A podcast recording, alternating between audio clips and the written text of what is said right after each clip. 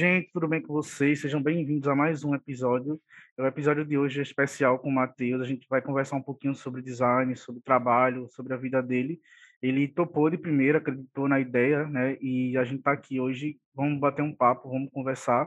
E no final do episódio, a gente, ele vai responder algumas perguntas de vocês que eu selecionei aqui no Instagram.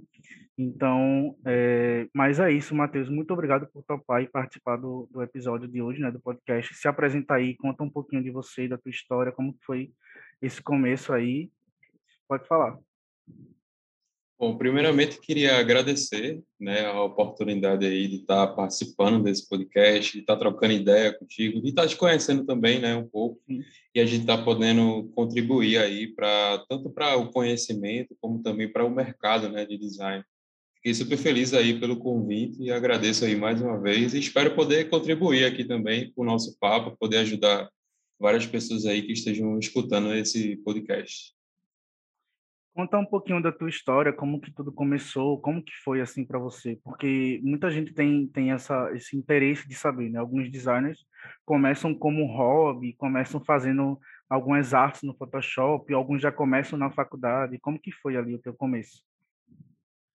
Bom, o meu começo com o design, né, foi bem há muito tempo atrás, né? Eu era designer, mas ao mesmo tempo eu não sabia que eu era designer, né? Tem muito disso, né? Porque logo quando eu comecei foi na época do Windows XP ainda, né? Não sei se você pegou essa época bem não, antiga, não onde a gente onde a gente comprava algumas revistas, né? Vinham com CDs de alguns programas, nem nem, nem utilizava Photoshop ainda, né? Já vinham com alguns programas prontos para poder você fazer cartão de visita, logotipo, entre outras coisas, né? Mas o meu começo foi aí, né? Quando eu fazia design mas eu não sabia nem o que era, nem para que servia, só gostava mesmo de estar ali no computador, né, fazendo arte, né, que nem muitos falam, para poder estar ajudando o pessoal em casa, estar imprimindo algumas coisas também, na época eu colava no caderno, né, eu era, tinha um pouco desse lado artístico também, logo quando eu comecei. E aí eu fui, pensava que isso pra, não era para mim, né, eu não sabia assim direito o que era, e comecei a ir para outras áreas, né? Eu fiz faculdade de administração, terminei, acho que foi lá para 2018, por aí. Depois fui fazer faculdade de logística também, finalizei a, a faculdade e aí comecei a estudar marketing digital, né? Fui fazer uma pós-graduação numa faculdade aqui de Recife e aí foi daí que eu comecei a ver que realmente o marketing, publicidade, design era algo legal e que eu gostava de fazer, né? Porque até então, até conhecer, até fazer essa pós-graduação, o meu sonho era ser gerente de banco, né? Uma coisa assim bem distinta, né, de, do que a gente vê hoje em dia.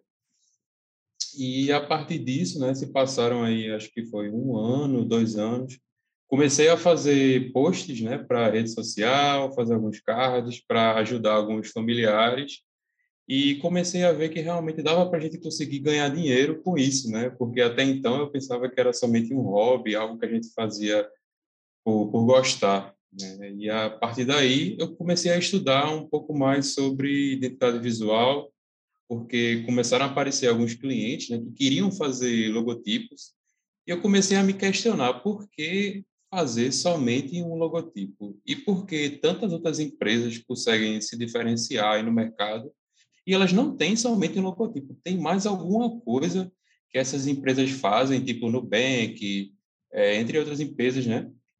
Eu ficava vendo que essas empresas não tinham somente um logotipo, elas tinham alguma coisa a mais, mas eu não sabia o que era, né? E foi daí que eu comecei a ver aulas no YouTube, a ver vários é, documentos, né, sobre isso, livros também, e decidi então me profissionalizar. Né? E comecei a fazer faculdade de design gráfico aqui em Recife também. Inclusive terminei recentemente em dezembro do, do ano passado, né, essa faculdade, e foi uma experiência bem legal, onde eu consegui ver um pouco de cada área, né, aprendi um pouco sobre UX, aprendi até sobre linguagem de programação, tráfego pago, entre outras coisas que a faculdade conseguiu me proporcionar também. É uma, é uma é um bom ponto para a gente tocar é a questão da faculdade, né? Porque eu acredito que muitos designers ficam naquele limbo de fazer, fazer faculdade ou não fazer. E aí eu queria que tu contasse um pouquinho dessa questão de, do, design, do da faculdade de design em si, né, para a galera, porque é, eu, por exemplo, eu ainda não fiz faculdade, né, eu tenho muito, muita vontade de fazer. Somos conterrâneos, né, só que de cidades diferentes, sou de Olinda, e eu tenho essa vontade de fazer, mas eu fico pensando, cara, será que vale a pena fazer? Tem tantos cursos aí, vejo tantas pessoas que são muito tops e muito boas ensinando design. Será que quatro, cinco anos vale a pena? E aí, como que você já fez, né? Você tem um, um respaldo para falar sobre essa questão de faculdade. Eu acho que seria um ponto para a gente tocar e você falar um pouquinho mais sobre a tua experiência com a faculdade, como que foi, grade, como que é as aulas, né? Já é uma coisa que acredito que muito designer quer saber e isso é pouco falado. Eu não vejo muitas pessoas tocando nesse ponto, sabe? Explicando a faculdade, como que é. Geralmente a gente vê muito curso. Então, fala um pouquinho aí da tua experiência na faculdade de design gráfico. Bom, a minha experiência com a faculdade foi bem legal, né? Eu recomendo a todo mundo fazer faculdade é um conhecimento, né, que querendo ou não agrega, né, muito para gente. E o bom da faculdade é porque você já tem todo o conteúdo, né, bem mastigado. A faculdade consegue te dar um caminho também, né, para poder você seguir. Mas ao mesmo tempo, a faculdade, né, tem muito do ensino tradicional ainda. Quando eu entrei na faculdade, eu, eu não conhecia tanto assim, né, sobre design, mas foi bom que eu fui me aprimorando e conhecendo mais e buscando mais conhecimento fora da faculdade também. Mas a faculdade em si, você vai aprender sobre todas as áreas de design, você vai aprender um pouco sobre UX, um pouco sobre UI, um pouco sobre web, sobre identidade visual, sobre embalagem, é, sobre tipografia, cores, tudo que você quer, né? Quer aprender sobre design, você vai conseguir encontrar na faculdade, sendo que o conteúdo da faculdade que nem eu falei, ele é muito tradicional ainda, ele é muito mastigado. Ou seja, você vai entrar na faculdade e você ainda vai aprender como diagramar jornal, como diagramar revistas, é, coisas assim que são bem antigas, né? Que hoje em dia assim, nem estão mais tão presentes na, no nosso dia, dia a dia, né? Já na internet você consegue ter um conteúdo mais denso, né? Um conteúdo mais aprofundado, mas você não tem o passo a passo. Né? Você vê um pouco de um conteúdo aqui, vê um pouco de, de outro conteúdo aí, e é aí onde muito, muitos designers né, se frustram, porque eles pulam algumas etapas, né, por estarem buscando conteúdo sozinho, né? Eles terminam esquecendo dos princípios do design, terminam esquecendo sobre hierarquia de texto, sobre estudar sobre personalidade de tipografia, sobre psicologia das cores, sobre como os elementos né, é, gráficos influenciam na nossa percepção do que é bom ou não, o que influencia para a nossa percepção de ver o que, que algo funciona ou não, né, digamos assim. E a internet consegue te proporcionar bons conteúdos, mas eu acredito que seja melhor você estar tá buscando um passo a passo. Caso você queira estudar por si só, eu super recomendo alguns livros que tem um livro chamado Design para quem não é designer. É muito legal, muito legal, um livro que aborda muito sobre os princípios do design. Também tem outro livro que é sobre cores, né, que eu acredito que muitos que estão escutando esse podcast já conhecem, né, que é a Psicologia das Cores. E também tem outro livro muito interessante sobre tipografia, que é o Pensar com Tipos, né, onde você vê personalidade tipográfica, como a tipografia se comporta que, e que cada letra né, tá, transmite para as pessoas, né, através de publicidade e outros itens também. A faculdade é uma boa oportunidade para poder você seguir o passo a passo e você também se identificar, né, qual área você gosta de, de trabalhar. A faculdade eu acredito que seja mais um ambiente para poder você se encontrar, né, para poder você ver, ah, eu quero ser um design é, que trabalha com editorial, com diagramação, livros. Não, eu quero ser um designer que trabalha com identidade visual, quero ser um designer que trabalha com web. A faculdade vai te dar um pouco de cada área para poder você aprender e quando sair da faculdade você se aprimorar. Né? Hoje em dia, eu acredito que somente a faculdade não seja suficiente para poder a gente estar tá subindo um pouco mais de nível né, no mercado hoje em dia tocou num ponto que é muito legal, que eu já eu passei por isso, essa questão de é, ir pular etapas e ir já para fazer alguma coisa, né? Eu não consigo muito ficar numa coisa de é passo a passo.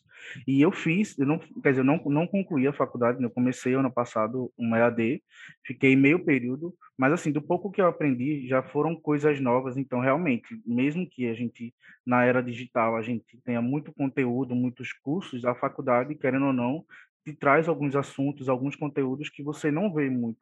E uma, eu não sei se tu teve na tua faculdade, mas que eu tive pelo pouco tempo que eu fiquei foi ergonomia e foi uma área que eu gostei muito, né, que é uma área que a gente aprende muito sobre é, como aquele produto é desenvolvido, que ele foi pensado em alguém, em altura, peso, tamanho, não sei o quê, como é que aquela pessoa vai sentar.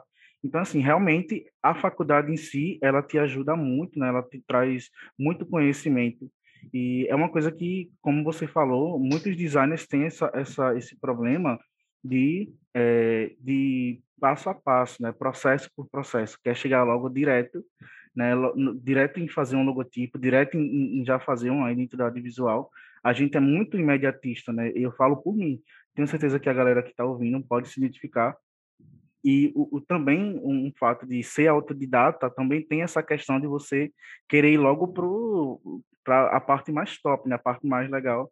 Você quer pular etapa, você quer pular processo. E como que tu lida assim, tu em algum momento da tua carreira assim, do teu trabalho, tu teve essa parte de querer ir logo direto fazer alguma coisa, ou tu não, vou respeitar o processo, vou fazer passo a passo, vou fazer faculdade, vou fazer curso, ou tu já foi logo assim, não, eu quero fazer logo independente da faculdade, de curso, porque eu sei que é uma coisa que muita gente passa, né? Muito designer quer ir logo direto à fonte. Tem, tem dificuldade em, em, mergulhar no processo, né? Processo por processo. E quer ir logo fazer as coisas. Então, como que tu lida, ou como que tu lidou com essa questão, né? Se tu já teve essa situação. Logo no, no começo, antes de fazer faculdade, eu já estava meio que trabalhando, né? Mas ganhando pouquíssima pouquíssimo dinheiro, pouquíssima coisa, né? E pouquíssimos trabalhos também. E aí eu experimentei um pouco de cada área, né? Comecei a criar site para mim mesmo. Né? Fui lá vendo se era isso que eu gostava. Depois fui fazer o cartão de visita para a família, né? Uma pessoa precisava de um cartão, ia lá e fazia. Depois foi daí que eu também comecei a fazer alguns posts, né, para rede social, porque antes de ser designer, eu tinha uma empresa de marmita, né? Eu acho que eu já contei essa história para algumas pessoas. Que eu fazia a marmita, né? Eu mesmo cozinhava, que era marmita fitness, né? E vendia para o pessoal. E aí eu precisava, né, de logotipo, precisava de cartão de visita para estar tá entregando às pessoas, design de sacola, até a etiquetazinha, né, que era na marmita também, era eu que fazia, né? E daí eu fui experimentando, né, várias áreas de design ali, sem saber que, que isso realmente era, por exemplo, uma identidade visual, né? Sim.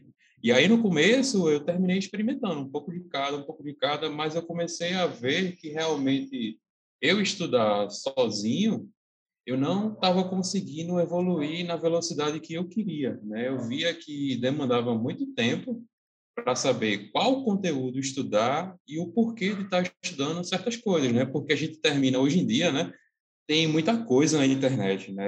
É, eu lembro que quando eu comecei a estudar, eu, eu não sabia que existia essa questão de princípios do design e eu fui direto para os softwares, aprender sobre Photoshop, a fazer efeito, cortar, é, é, como é caneta, varinha mágica, tudo isso que tem no Photoshop. Eu pensava que ser designer era isso, né? De aprender sobre software. E daí que eu comecei a ver que realmente, cara, tem alguma coisa que, que faz essa pessoa, o design dessa pessoa, ser muito bom e que faz o meu não ser.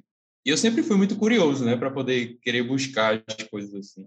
E foi daí que eu comecei a ver alguns influenciadores, né, através da, da rede social, e comecei a ver um pouco das etapas deles, né? E eles me indicaram livros, que foi esse que eu falei, né, do design para quem não é designer, e fui aprendendo um pouco sobre isso, né? E fazendo alguns exercícios que tem no próprio livro lá, né? Ensinando sobre hierarquia, sobre espaço em branco, né? O respiro. Também tinha ensinando sobre alinhamento, que eram coisas assim que Cara, eu vejo meu, o meu trabalho de antigamente e, e eu não acredito que eu fazia isso, né? É muito engraçado. E foi a partir disso que eu fiz, não, preciso me aprimorar, preciso melhorar, porque realmente é essa área que eu me identifiquei, é isso que eu quero para minha vida, né? eu tinha uma segurança muito muito clara, né, que realmente eu queria ser um designer, mas eu também não sabia como. E aí eu segui o caminho, né, que a maioria das pessoas segue, né, de fazer faculdade para poder estar tá se aprimorando e receber esse passo a passo, né? Foi a partir da faculdade que eu consegui ver as áreas que eu queria seguir, né, e realmente me aprofundar onde eu realmente mais gosto, né, que é a área de identidade visual e embalagem. São as áreas que eu mais me identifiquei e hoje em dia é que eu mais trabalho, né? É uma, é uma questão que a gente vai descobrindo com o tempo, né? A gente vai fazendo as coisas. Tu falou que começou direto no software, mas depois voltou para a faculdade, fez todo esse processo. Então, realmente, é uma questão de a gente vai buscando conhecimento de pouquinho em pouquinho. Tudo bem que não é, não é errado você ir direto para o software, né? Isso acontece muito na maioria das vezes. Acho que 50% das vezes as pessoas vão direto para o software, né? É, é um mundo, é um trabalho muito novo, tá, tá começando agora a ser muito reconhecido, as pessoas estão vendo o design como uma coisa, um diferencial para as empresas, um diferencial para quem quer se destacar no mercado. Se a gente fosse falar de design há 10 anos atrás, com certeza não teria tanto valor como hoje, né? Hoje tem um, tá tendo um crescimento muito muito exponencial, muito grande. A gente vê por aí vários designers de vários estilos de, de criação. E eu queria uma coisa que é muito muito curiosidade minha mesmo. Eu queria saber como que foi o teu processo de, de construção de estilo, de estilo pessoal, de criar identidades visuais, como que tu começou, começou, é, por exemplo, o meu caso, eu comecei muito com esses logotipos de tendência, né? Que as, as pessoas querem, ah, eu quero um, um rose gold, um dourado e tal até eu entender que isso não faz parte de quem eu sou, da minha personalidade, do que, que eu gosto de construir. Eu queria saber um pouquinho como que foi esse processo. Tu começou como nessa parte de construir identidades visuais ou logotipo? Você já fazia identidade visual ou você começou primeiro só o logo? Eu comecei primeiramente só fazendo logotipo, né? Mas eu já estava estudando sobre identidade visual. Né? Eu sempre queria entregar mais, né? Que nem eu te falei, eu não, não conseguia é, me satisfazer somente entregando um logotipo para o cliente, né? Porque é aquele negócio, você entrega somente um logotipo para o cliente, aí o cliente vai lá e vai numa gráfica, faz um cartão de visita, aí o cartão de visita sai de um jeito. Aí o cliente vai lá e precisa de outro material, que seria uma fachada, ele vai lá em outra gráfica, né? Aí termina saindo de outro jeito, né? E daí eu fui buscando padrões, né? Quando o cliente me contratava somente para fazer um logotipo, eu entregava uma unidade visual por completo para o cliente, mesmo sem ele saber, né? Eu explicava ele, ó, a tipografia que você vai utilizar vai ser essa, as cores da marca tem que ser essas, né? Eu sempre tentava convencer o cliente, né? No começo, assim, é muito difícil a gente estar tá entregando identidade visual, porque é, a questão de nível de consciência, né, do cliente sobre o que é e a importância disso é muito menor do que hoje em dia, né? Onde eu tenho é, pequenas empresas, né, já me contratando, já não são mais o MEI, né, que que tem um pouco de nível de consciência sobre a importância da identidade visual. E a partir disso eu fui me aprimorando, né? Comecei entregando logotipo. Tem até uma história bem engraçada sobre o meu começo que eu vou te contar. Logo no começo, né, que eu fui tendo meus primeiros clientes, eu tive um cliente que era de uma daqueles vapes, né, que, que chama de cigarros eletrônicos, né? E ele me contratou para fazer justamente isso, uma identidade visual. E aí ele perguntou: "Quanto é que custa essa identidade visual?" E eu não tinha noção, né, de preço, de nada, do como é que funcionava direito, e terminei cobrando um valor para o cliente de 25 reais por uma identidade visual completa foi um dos meus primeiros trabalhos, né? E daí, quando eu fui entregar esse projeto para o cliente, né? É, o cliente queria se reunir comigo, mas eu não tinha um local para atender cliente nem nada do tipo, né? A gente simplesmente pegou o meu computador e a gente foi para um bar que tem aqui perto de casa para poder se encontrar. E ainda lembro, cara, o meu computador não ligava sem, sem estar na tomada, né? O meu notebook, porque a bateria já estava estourada do computador. E foi muito engraçado, cara, porque eu cheguei lá, né, sentei com o cliente e ele começou a, do meu lado, né? Ficou, ah, troca essa cor por essa, troca essa tipografia por essa. Vamos baixar outra tipografia, vamos ver isso, vamos ver aquilo. Tipo, eu estava ali como se eu fosse somente um operador né, do, do programa, e ele me falava o que, é que ele queria e simplesmente estava lá ajustando né, as coisas. E eu tinha cobrado a ele, né, que nem eu te falei, 25 reais. E quando ele foi me pagar no, no bar, né, ele simplesmente chegou para mim e fez: Ó, oh, Matheus, eu não tenho 25 reais, eu só tenho 24 aqui. Ele me deu os 24 reais. Jura tu, cara? Jura tu. E ele ainda falou para mim: é, esse um real que ficou faltando aí já paga a Coca-Cola que a gente pediu aqui no bar. Cara. Meu Deus. Jura tu, velho. Eu fiquei travado assim na hora para não, não rir, né? Do cara. E eu fiquei, cara, hoje em dia é uma situação que é engraçada, né? engraçado. De, de, ficar contando. Mas logo no começo foi assim, velho. Foi bem engraçado, velho, essa história, velho.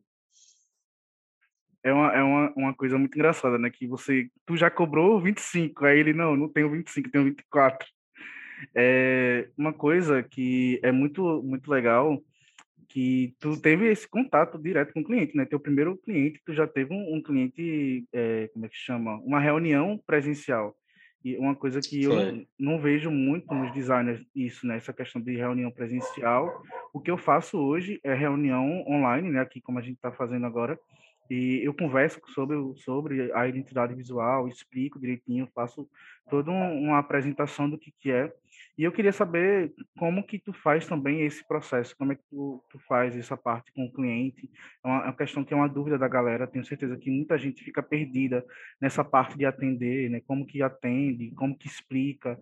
Hoje, com, com o tempo que tu tem na área, como que tu lida assim com essa questão de atendimento ao cliente como que tu faz o teu processo ali para fazer com que o cliente entenda o que, que é identidade visual, porque a gente sabe que, como você falou, hoje em dia, muitas empresas estão entendendo o que, que é, então tem um nível de consciência maior do que é, do que, que é identidade visual. Então, queria saber um pouquinho como que é o teu processo nessa parte.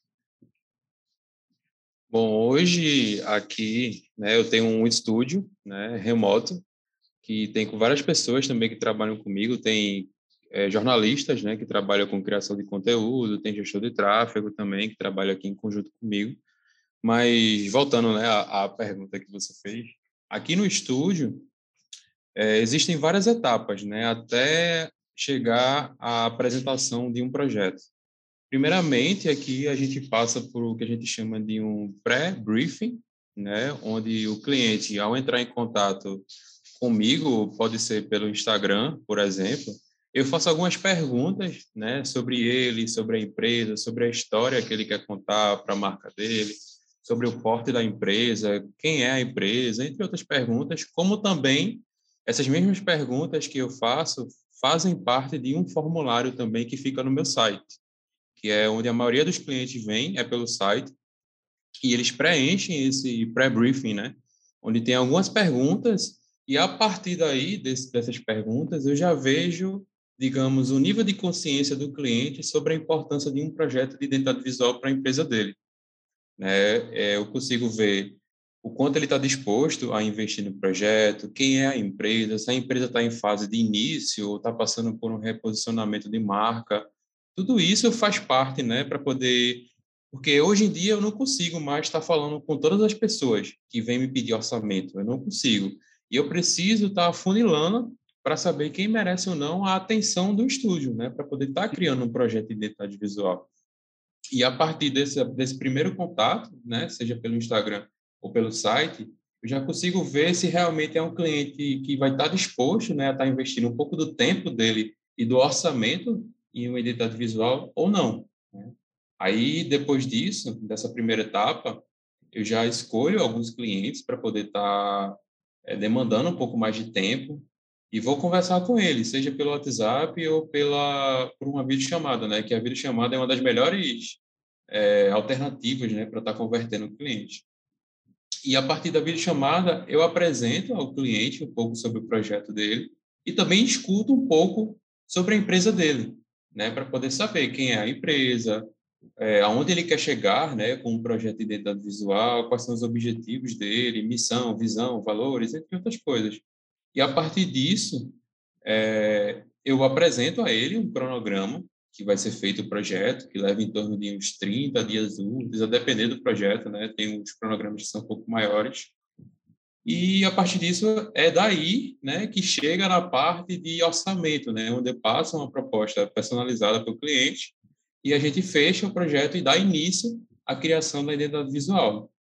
Tem todas todas as etapas, né, antes de estar tá passando o contrato para o cliente, para poder a gente analisar se realmente vai ser um projeto que vai estar tá entrando aqui no estúdio ou não, né? E a gente tem que estar tá fazendo esse afunilamento, né, de cliente para poder estar tá controlando realmente quem vai estar disposto ou não a investir em identidade visual, porque tem muitas pessoas, né, que chegam com a curiosidade, né, ah, só quer saber preço, é, quanto é que custa, é, é caro, é, não é, tem sempre isso, né, e não, não vale a pena a gente estar tá demandando o tempo da gente para poder estar conversando com o cliente que não se importa com o design, não se importa com comunicação, né, e simplesmente quer algo ali rápido, né, para poder estar tá solucionando o problema dele. E, e aqui no estúdio a gente não trabalha dessa forma. A gente quer trabalhar para poder estar tá se comunicando com as pessoas certas, né? O cliente está conseguindo conversar com o cliente dele, né? De uma forma que seja mais fluida, né? A identidade visual tem esse poder, né? De estar tá trazendo pessoas certas para a marca. Tu tocou no, no, numa questão que é, acontece muito. Muitos clientes só vêm pelo preço, né? Só vêm, ah, quanto que eu vou gastar, como que eu, quanto que eu vou investir nisso. E tu também falou sobre a questão de afunilar os clientes que vão entrar no, no teu no teu estudo, né, se vão fazer parte ali do, do, todo do serviço de fato, né, de ser de contratar o serviço. Como que tu chegou nesse nesse processo? Porque é uma, é uma dúvida que não só eu como muitos muitos designers devem ter, porque a gente aceita de tudo, né? A gente no, no começo, no ali precisando de dinheiro, precisando trabalhar, a gente acaba aceitando todos os projetos de todos os nichos, de todas as áreas possíveis. E eu queria que tu falasse um pouquinho mais como que faz esse processo de isso aqui vai entrar no, no, meu, no meu escritório, isso aqui não, esse cliente faz sentido com que eu com que eu prego, digamos assim, isso aqui não faz. Como que tu faz essa, essa, essa parte? Porque eu acredito que no começo a gente geralmente não faz isso, né? A gente vai atendendo todo mundo, que a gente precisa ganhar dinheiro. Óbvio que ah, hoje a consciência não é só ganhar dinheiro, você tem que entender o que, que você está desenvolvendo para o cliente, né? É o sonho dele, é a marca dele. Mas como que tu faz esse processo de, de saber assim o que é que vai ser cliente e o que não vai ser? Eu acho que a palavra certa para responder essa pergunta seria posicionamento, né? Porque, por exemplo, eu eu tenho um estúdio que ele é especializado em projetos de identidade visual. Né? E hoje em dia eu consigo ver, né? Tipo, eu tenho um ticket médio de quanto eu cobro em um projeto de identidade visual e a partir das informações que o cliente preenche lá para mim, né, eu já vejo se realmente é um cliente ou não que está disposto a investir, né? Lá no, no meu pré-briefing já tem uma, uma, uma, pergunta, né? Onde tem qual seria o seu, a sua estimativa de investimento para esse projeto. E eu também consigo ver algumas outras perguntas que tem, tem lá, por exemplo, conte um pouco sobre a história da sua empresa. E eu vejo que quando o cliente ele está disposto a investir no projeto, de contar a sua história através de identidade visual, ele preenche tudo bonitinho, tudo redondinho, com um formato lá que eu consigo entender o que é o projeto. Mas tem clientes que simplesmente colocam lá no formulário, é, conte um pouco da sua história sobre a, sobre a empresa. Ele vai lá e coloca, ah, é uma empresa de, de aço que fornece isso, isso e aquilo. Tipo, é só isso. Bem e vago. a partir daí eu já consigo ver, né, que é um cliente que está ali somente porque ele ele quer algo, né, para solucionar o problema dele, mas ao mesmo tempo ele não está disposto a investir, né, no projeto. É uma, é, uma, é uma coisa que acontece, já aconteceu muito comigo. É, antes eu, eu colocava pré-brief, né, para poder ter uma noção melhor é, do que, que o cliente quer, como que a empresa, e eu tive essa situação do cliente responder muito vago. Ah, eu faço tal coisa, trabalho com isso. Aí eu perguntava assim, ah, é, quais são as suas, as suas, suas cores de preferência, o que, que você se identifica mais, o que, que você acredita que faz sentido para a sua marca? Aí a pessoa falava, ah, cor tal e cor tal, só.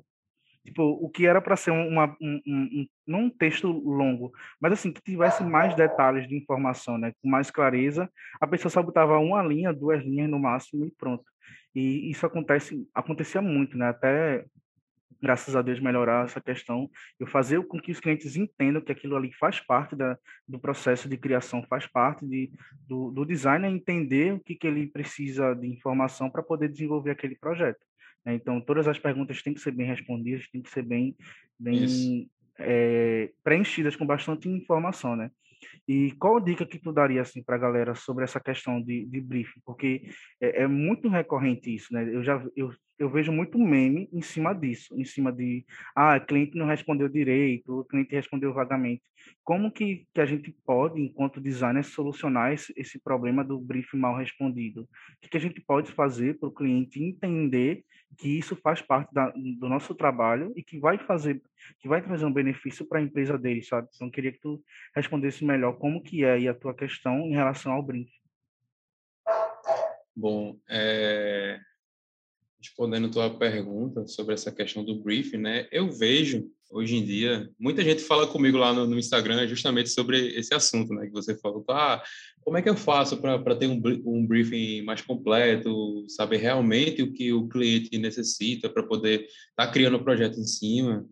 E, cara, pergunta ao cliente, além do, do de você fazer o briefing, faz uma reunião ali com o cliente para poder tirar as dúvidas que você mesmo ficou lá no, no briefing. Né? Aqui no estudo a gente faz assim, a gente tem o briefing, né, que é um formulário onde o cliente preenche, né, todos os dados, mas o briefing é uma coisa assim, é muito crua, né, digamos assim, para poder estar tá desenvolvendo um projeto de identidade visual. Eu não, não sou tão fã assim, né, de simplesmente o cliente vai lá, preenche o briefing e ele só vai me ver na apresentação do projeto. Não, eu faço questão do cliente participar etapa por etapa do desenvolvimento do projeto. Ele vai lá preencher o briefing. Depois disso, a gente vai fazer uma reunião de alinhamento, onde eu vou estar conversando com ele, ver o cliente também né, através de uma videochamada, para poder ver quais são os objetivos dele, quais foram as dúvidas também, porque já aconteceu até de no briefing um, um, uma empresa, digamos, sei lá, um arquiteto, né, que foi um dos últimos projetos que eu desenvolvi. E o arquiteto colocou lá que eu tenho uma pergunta no briefing. É, você tem algo que você não queira estar tá utilizando no seu símbolo, no seu logotipo? Aí ele fez, eu não quero é, símbolos de animais. Aí eu fiquei, um arquiteto os símbolos de animais? Eu fiquei sem entender, né? O porquê. E aí, nessa outra reunião, eu tiro essas dúvidas, eu vou lá e pergunto, fiz, por que você colocou lá no briefing que você não quer é, símbolos relacionados a animais? Aí ele vai e me responde, né? Ele fala, ah, Matheus, eu, eu coloquei aquilo porque eu já vi alguns designers colocando alguns símbolos de animais em, em outras empresas e eu não quero isso para minha empresa, né? Mas em nenhum momento, se eu não tivesse perguntado isso a ele, poderia simplesmente ser descartado, né? Alguma coisa assim do tipo. Mas essa outra reunião já é para poder a gente estar tá trabalhando dessa forma e trazer mais esclarecimentos, né, sobre o projeto. Quando o cliente está fazendo um projeto comigo, ele participa de todas as etapas. Ele vai lá para o briefing, depois a gente faz um outro alinhamento sobre para tirar algumas dúvidas, apresenta ao cliente um painel conceitual sobre quais são as ideias e os caminhos que a gente tem a seguir para o projeto. E aqui a gente vai trabalhando com validações, né? De ah, o briefing foi validado, realmente o objetivo que ele quer é isso. A gente já sabe qual é o problema e agora a gente vai propor soluções.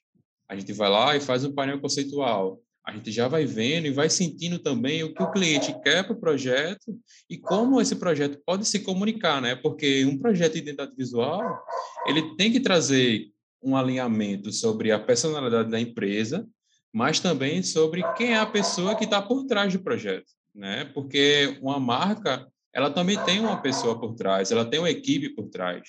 E a gente tem que trazer esse alinhamento, né? Não é simplesmente, ah, eu quero trabalhar a personalidade e os atributos, mas eu também não conheço quem é a pessoa. E a gente precisa estar tá fazendo esses alinhamentos para a gente ver quem realmente é a pessoa que está por trás e trazer essa união, né? Porque quem vai estar tá utilizando o projeto é o cliente, não sou eu.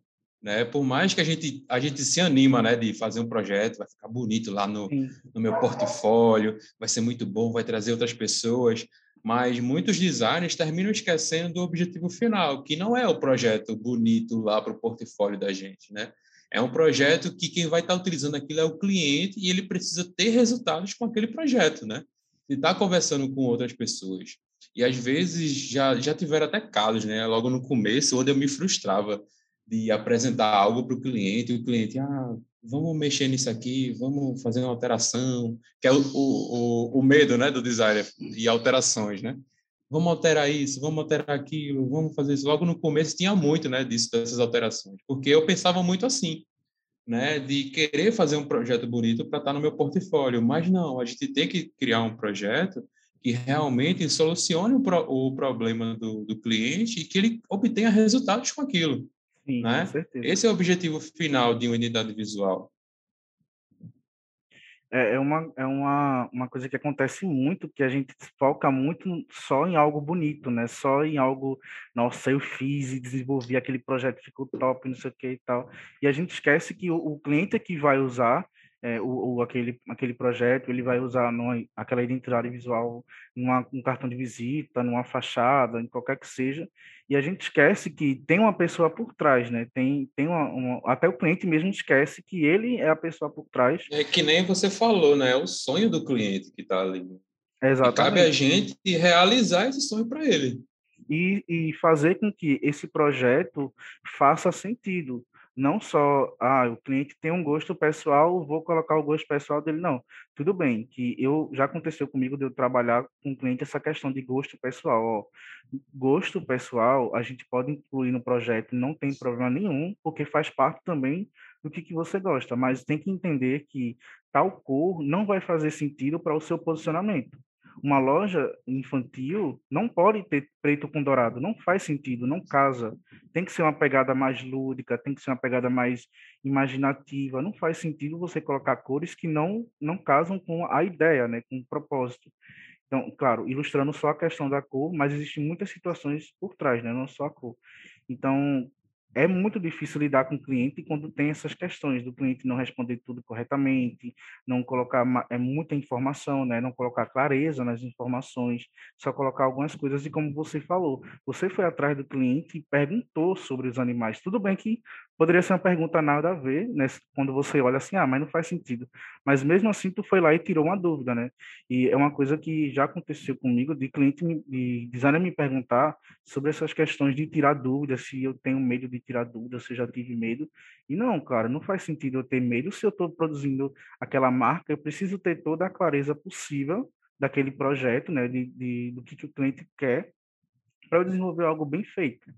E eu estou até agora lembrando da história dos 24. Não consegui esquecer. Estou tentando pular as perguntas, as coisas, mas eu estou lembrando, cara, só tenho 24 reais para dar. É uma coisa. E que... um real que faltava, ele me pagou a Coca-Cola. A Coca-Cola. Exatamente. Olha, essa história, eu nunca ouvi nada igual a isso. Nunca ouvi nada igual a isso, sério mesmo. 24 reais e falta um real, vou te dar a Coca. É, uma coisa que eu queria te perguntar sobre como que você lida com clientes que são indecisos em relação ao projeto, se acontece, se não acontece, porque eu sei que hoje você tem um estilo muito afunilado que você desenvolve estilo de, de criação, símbolo e tudo mais. Mas acontece do cliente ser indeciso no que ele quer, ou ele tem muita certeza, ele é muito assertivo na, nas escolhas, no que, que ele propõe de ideia, como que é essa parte, né? Porque eu já lidei muito com clientes indecisos a ponto de ter que parar o trabalho porque o cliente não sabia o que queria, né? Então tive que fazer um hiato aí uma pausa até o cliente ter certeza do que, que ele quer, até ele ter noção é, das, de cores, de tipografia e tudo mais, porque as ideias que ele me trazia não casava com o público dele. E eu tentava explicar, e olha que eu não estava nem explicando o lado do design, eu estava explicando essa questão do público ser, ser uma coisa e o que, que ele está querendo com aquele logotipo, a identidade visual é totalmente outra. Então, queria saber contigo como que tu lida com essas questões do cliente ser indeciso, se acontece ou se não acontece. Bom, já aconteceram algumas vezes, né, do cliente ser bem indeciso, dele já me procurar e, ah, eu não sei o que eu quero, Matheus. a gente vai vendo aí, fazendo testes, né? Mas é que nem eu te falei, você tem que ter etapas, né, principalmente projetos de identidade visual, onde você vai tendo validações, né? Apresenta ao cliente um painel conceitual sobre quais são as suas ideias, o porquê de, de você escolher cores, o porquê de você escolher elementos, o porquê de você estar tá mostrando a ele alguns logotipos similares à sua ideia também, e o cliente vai te trazendo validações, né? Porque uma identidade visual nada mais é do que uma imersão, né? Tu vai entrar lá na alma da empresa e tu vai até conseguir mostrar coisas que o cliente nem sabia que a empresa dele tinha, né? Certos atributos, como se comunicar e como você aqui no estúdio, como aqui no estúdio a gente trabalha com algumas validações, eu apresento ao cliente um painel conceitual, algumas ideias que eu tenho, é, alguns caminhos que a gente pode estar seguindo para o projeto, mostro também algumas ideias de alguns designers que já foram validadas e que funcionam, se ele quer seguir por uma linha ou se, se ele quer seguir por outra. E a gente vai trazendo validações. Né? O cliente fala comigo, ah, Matheus, é, o que mais se encaixa é isso aqui, o que mais se encaixa seria esse caminho. Eu acho que esse caminho seria o ideal para a gente estar trabalhando na empresa. E cada caminho, ele vai trazendo alguns atributos né, que a gente quer estar transmitindo para o público-alvo. E a partir disso, a gente vai fazendo pesquisas de mercado, onde eu apresento também ao cliente quem são os concorrentes dele, porque já aconteceu. E vinham alguns clientes aqui no, no estúdio que eles não sabiam, ah, eu não tenho concorrente, não. Eu trabalho, ninguém faz o que eu faço. Né? Aí basta fazer uma simples pesquisa né, no Google que eu consigo encontrar pessoas que fazem o que ele faz, mas de maneira diferente, né? Sim. E é aí que eu vejo aonde está o diferencial do cliente, o que é que ele pode proporcionar para as pessoas que essa empresa aqui não proporciona. E a identidade visual vai transmitir isso, né? Esse diferencial através de elementos, através de fotografias e outras coisas, né? Mas é, falando mais sobre a tua pergunta, seria você apresentar ao cliente também, né? Algumas validações e caminhos que ele pode seguir. Você não deve deixar o cliente simplesmente é, solto, né, digamos assim, de ah, quando ele apresentar eu decido se eu gostei ou não. E isso não existe, né? Você tem que estar tá lá do lado do cliente, trabalhando, né, em imersões com a empresa dele e apresentando. É, eu simplesmente também apresento ao cliente, depois de fazer uma pesquisa de mercado, algumas paletas de cores que possam ser que possam ser possíveis soluções para o problema dele, né? Mostra algumas combinações de cores, mostro é, como essas cores se comportam em alguns posts né, de rede social, mas, tipo, tudo bem, assim, no campo das ideias ainda, né? Ele vê alguns layouts, mas não é nenhum resultado final ainda. E o cliente já vai me trazendo validações. Só nessa, né, nesse tempo que eu te falei agora, eu já consegui tirar caminhos a seguir para o símbolo, caminhos a seguir para o diferencial da empresa, caminhos a seguir para elementos gráficos, elementos de apoio, tipografia, cores também. E quando a gente vai apresentar o projeto, após passar por todas essas etapas, o projeto já está bem mastigado, né? A gente já sabe qual o caminho que vai seguir, né? E daí toda vez que eu apresento, o cliente aprova, né? Porque a gente passou por essas etapas anteriores.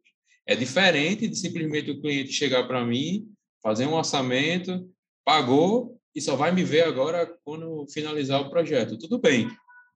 Tem designers que trabalham assim e que, que fazem um trabalho excelente. Eu já vi vários que fazem um trabalho excelente. Mas você corre um risco muito grande, né, de seu projeto ser aprovado, é, reprovado lá na frente. Porque você não sabe o, o que é que o cliente quer de diferencial, quais caminhos a seguir. E quando você passa por essas etapas, você consegue mastigar o projeto e trazer uma solução que seja única, né? Vai muito de trabalhar essas etapas, né? Isso, para mim, quando eu comecei a aplicar essa metodologia, mudou para mim o jogo, né? E conseguir trazer um projeto com uma solução única, diferente de tudo que ele já viu no mercado.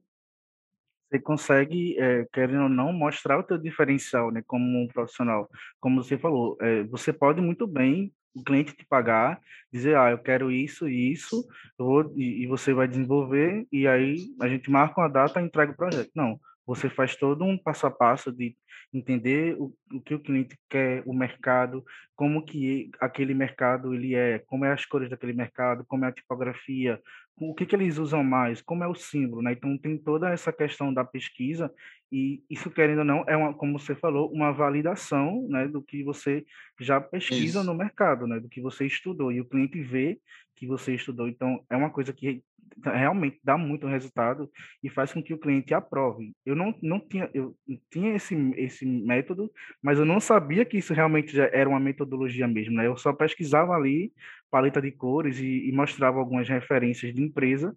Ó, essa empresa aqui tem tipografia tal e essa tipografia tra transmite isso, isso, isso, isso. A gente pode ir por esse caminho. Teve um, uma cliente recentemente que ela é de estética e ela falou, olha, não quero rosa, rosa é uma coisa que eu vejo em todo lugar, e eu quero que o meu diferencial seja cores. E aí eu fui pegando algumas informações que ela me trouxe. Olha, eu quero uma coisa clean, única, né, e diferente do que a gente vê, do que a gente conhece por estética. Porque se você for jogar estética no Instagram, você vê que é tudo rosa, é tudo igual. E é. ela queria fugir por um, queria sair disso para um caminho totalmente diferente. Então, você vê que é realmente dar certo quando você está com o cliente lado a lado, pesquisando, né, e, e buscando como que ele pode se diferenciar dos outros. Então, isso realmente é identidade visual. A minha pergunta é, para tu agora é em relação ao que que, o que, que hoje identidade visual representa para tu? Porque eu sei que, como tu contou, né? Tu começou fazendo logotipo, não tinha muita noção, né? Não tinha muita, muito conhecimento sobre isso, e hoje tu já tendo muito conhecimento, estudo, faculdade, o que que tu, qual é a tua visão em relação à identidade visual e como que o cliente pode aplicar isso na marca dele, né? É uma pergunta que eu acredito que vai ajudar quem também é empreendedor, que pode ouvir o podcast e não sabe muito bem qual caminho ele pode seguir usando a identidade visual. Então, queria que tu falasse um pouquinho mais da tua visão e como que o cliente ele pode aplicar essa identidade visual. Né? Talvez o cliente já comprou um serviço, mas não sabe bem ou está inseguro, né? não sabe o que é identidade visual e como que ele vai usar. Então, queria que tu explicasse um pouquinho sobre isso. Bom, identidade visual nada mais é do que a alma da empresa. Né? É você conseguir unir toda a personalidade que o cliente tem, que a empresa tem, e transmitir isso em atributos visuais. Né? A gente consegue estar tá criando elementos que trazem sensações, a gente consegue estar... Tá, eu acho que o, o design, o designer, né? é, o, é o único profissional que consegue fazer isso. Né? A gente está transmitindo sensações e se comunicando através do visual, né, com o público-alvo, né? Uma identidade visual, ela traz à tona, né, o que é a alma do negócio, qual é a personalidade que ele quer transmitir. A identidade visual tem esse poder, né? E quando a gente consegue juntar essa comunicação com o visual, tudo fica mais fluido para a empresa, né? Tem, teve até um, um depoimento de, desse último projeto que eu desenvolvi do, do arquiteto, né, do Diego, ele tinha muita dificuldade. Ele já estava no mercado há muito tempo trabalhando como arquiteto, sendo que o grande diferencial dele é que ele une a arquitetura à tecnologia, né? Coisa que muito arquiteto ainda não trabalha, né? Ele trabalha com realidade virtual, metaverso, ele cria projetos para o metaverso. Tipo, quando chegou para mim, eu fiquei muito assim, cara, como é que eu vou unir eh, essa questão da tecnologia com com arquitetura, né? Como é que eu vou fazer isso? E a, é, a partir das pesquisas, né, eu consegui trazer uma personalidade para ele, que hoje em dia, né, ele me mandou um depoimento recente que ele falou que, cara, o resultado está sendo muito positivo aqui no, no escritório e eu estou tendo uma procura pelo escritório que eu nunca tive, né, é, nesse tempo todo que ele, que ele trabalhou como arquiteto, né. A identidade visual deixa tudo mais fluido, tudo mais fácil, né, a pessoa olhar e ver que realmente, cara, é isso aqui que eu, é essa pessoa que eu quero contratar, é, é essa empresa realmente passa um profissionalismo, né, e você consegue se comunicar, né, com o cliente final de uma forma muito mais fácil, muito mais fácil do que se você tivesse simplesmente um logotipo, né? Que em cada canto que a pessoa vê é uma coisa diferente, que só tem cores para tela, né, em RGB, quando imprime é uma coisa que está totalmente distinta e você não consegue se comunicar, né? A identidade visual tem esse poder de estar tá trazendo as pessoas certas para a empresa e também tem um poder ainda de aumentar o teu faturamento, né? Porque você consegue ter um poder aquisitivo maior, tanto de procura quanto do valor do ticket, né? Por você ter uma identidade visual, você consegue cobrar um ticket maior, porque o cliente consegue ter mais segurança, né? De que aquele serviço realmente tem um visual de qualidade, né? Diferente de você procurar uma empresa que não tem um visual atraente, porque o nosso primeiro contato com a empresa é através do visual, né? Primeiro a gente vai chegar lá, vai ver, né, como é que é a empresa e o visual simplesmente você pode ver uma, uma prateleira de supermercado. Às vezes a gente vê um objeto, uma embalagem que está lá que é diferente, ela chama a nossa atenção e às vezes a gente compra uma embalagem somente por ela ser bonita, né? A gente consegue imergir, né, com a empresa só por ver o visual, né? O visual tem muito esse poder de trazer pessoas certas, de chamar a atenção e realmente se comunicar com todo o público-alvo de uma forma mais fluida. É, tu tocou num ponto que acontece muito, comprar algo só porque é muito bem elaborado, muito bem pensado, muito, muito visualmente atrativo, né? E é uma questão que realmente faz, quando a gente olha e, uma outra coisa também, a gente entra no Instagram, a gente vê uma empresa muito bem posicionada visualmente, isso. você se sente mais seguro para comprar. Esses dias eu fiz um post sobre isso, pontos que você pode alinhar na, é, no seu perfil com a sua identidade visual, foto de perfil, destaques, posts, tudo isso. Quando você vai ver um perfil, uma empresa, seja lá um sei lá, uma loja de produto que vende produto para cabelo e só tem foto do cabelo, é uma coisa que você vai olhar e vai dizer, poxa, não quero. Mas quando tem uns posts muito bem elaborados, o destaque bem feito, a foto de perfil tem ali o logotipo bem organizado, traz um diferencial, traz um profissionalismo, né? A gente olha aquilo ali e tem um desejo de comprar e você nem quer. Às vezes você nem precisa, mas Isso. você compra porque é tão muito é muito visualmente atrativo, né? Chama atenção. E uma das coisas Isso, que antigamente antigamente as empresas, né, elas brigavam por preço, né? Ah, essa pessoa cobra mais barato que eu, ela vai vender mais. Antigamente era assim, né? Aí foi se passando o tempo, as empresas começaram a brigar por benefícios, né? Quais são os benefícios que determinado produto ou serviço consegue entregar para mim que vão me fazer bem, né? Aí esse foi o fator determinante para poder ser fator de compra, né? E hoje em dia, como a gente está bem mais imersivo, né, no digital, o digital sempre aconteceu. Mas depois que a pandemia ficou mais presente, né, que aconteceu a pandemia, o digital ficou bem mais presente. E hoje em dia, as empresas estão brigando pelo quê? Pela atenção. Quem chama mais a atenção, seja pelo visual, pelo seu conteúdo, vai ser a empresa que hoje em dia vende mais.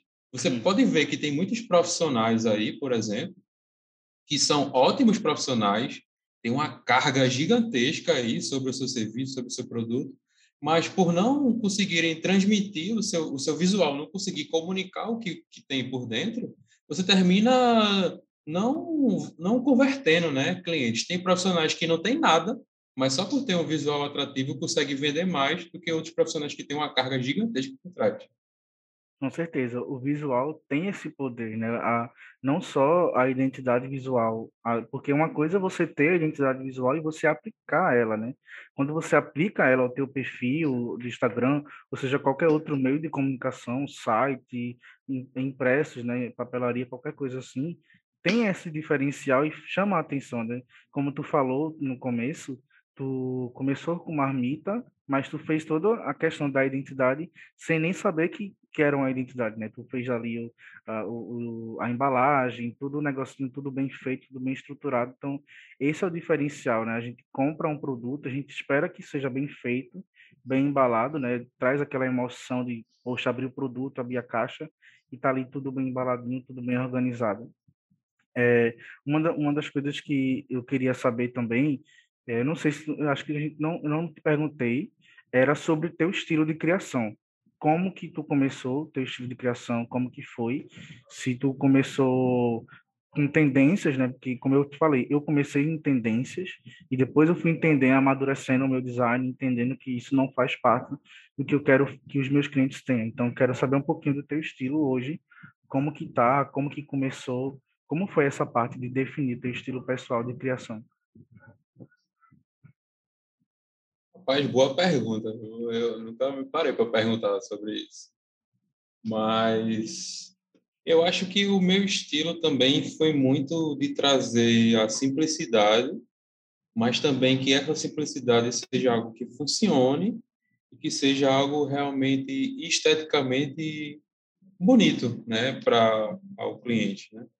Eu comecei, acho que foram com algumas tendências também de, de mercado. Eu não sabia direito ajustar certas coisas, elementos, nem, nem o que certas coisas transmitiam, né? Que nem eu te falei, eu, eu pulei né, a etapa dos princípios do design depois que eu voltei e comecei a ver que realmente cada coisa que a gente coloca, sei lá, em um símbolo, em um elemento, ele traz uma, uma carga por trás, né? Tipo, um círculo, ele transmite algumas sensações. Já um quadrado, ele já é algo mais rígido. Já um triângulo, ele já é algo mais pontiagudo, que transmite certas coisas.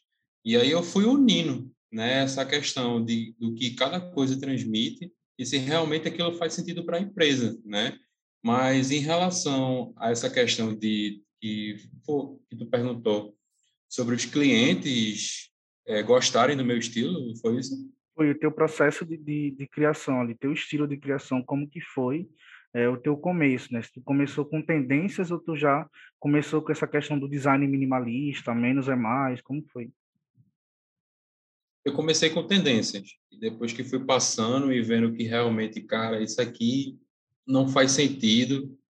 Porque tinha muito, né? No começo tinha muito dessa questão do gosto pessoal, tanto meu quanto do cliente, né? E depois eu fui vendo que realmente certas coisas não fazem sentido, né? E hoje em dia a gente vê que ser algo mais minimalista, né? Algo mais simples, digamos assim, né? Mas que seja que realmente funcione, traz uma diferença para o mercado, né? Tanto em questão de percepção da pessoa olhar determinados símbolos e, e já enxergar que aquilo faz parte de uma empresa, como também da sua aplicação, né? Hoje em dia a gente tem o digital, onde tudo vai ser aplicado e a gente precisa de um símbolo, de um logotipo que realmente funcione em todos os pontos de contato. Seja uma caneta, que é um negocinho bem pequenininho, o logotipo tem que funcionar naquilo. Ou seja, no, no avatar do Instagram, o, por exemplo, um logotipo ele tem que funcionar ali também, né? Seja algo legível, que se comunique e realmente traga algumas sensações. Meu estilo, ele vem sendo é, feito através disso, né? Do minimalista, do minimalista, né? Trazendo um pouco dessas sensações. E, cara, eu digo a tu que é algo que está sempre mudando, né? Que está sempre em evolução, né? Tipo, se você vê o meu Instagram, por exemplo, eu logo quando comecei era era um estilo e depois fui mudando. Aí hoje em dia o que eu mais gosto de trabalhar é com formas, né, com círculos, quadrados. Se você entrar lá no meu Instagram, você vai ver que tem muito disso, né, dessa repetição, né, de formas e trazer sensações através das formas, né? Meu estilo hoje em dia está sendo mais ligado para isso, né? É uma, é uma pegada muito muito boa o teu, o teu traço, né? Tu trabalhar muito com as formas e um, realmente um design minimalista, mas que funciona, né? Você vê ali aplicado. Eu acompanho, é muito designer que eu acompanho, mas eu sempre paro para ver os teus projetos e realmente é simples, mas é o simples que funciona, né? Não é um, um simples qualquer que a gente vê por aí, não é só mais um, mas é um simples que funciona e um dos projetos que eu acho que, assim, que foi o que eu mais, assim, caramba, como o cara fez isso, velho. Que, e, não, e não foi só o logotipo que me impactou, não foi só a identidade visual que me impactou, mas foi a aplicação, porque eu também acompanho muito os teus stories, né? E eu vi o projeto, como é que chama? Espera que agora eu vou pesquisar para dizer o nome do projeto certinho, senão dizer o nome do projeto certinho. Eu acho que foi o do Camarão. Camarão do Sol, eu acho que é isso. O Camarão do Sol. E esse foi o projeto que eu, caramba, velho. A identidade visual é algo diferente, né? Um símbolo de camarão diferente.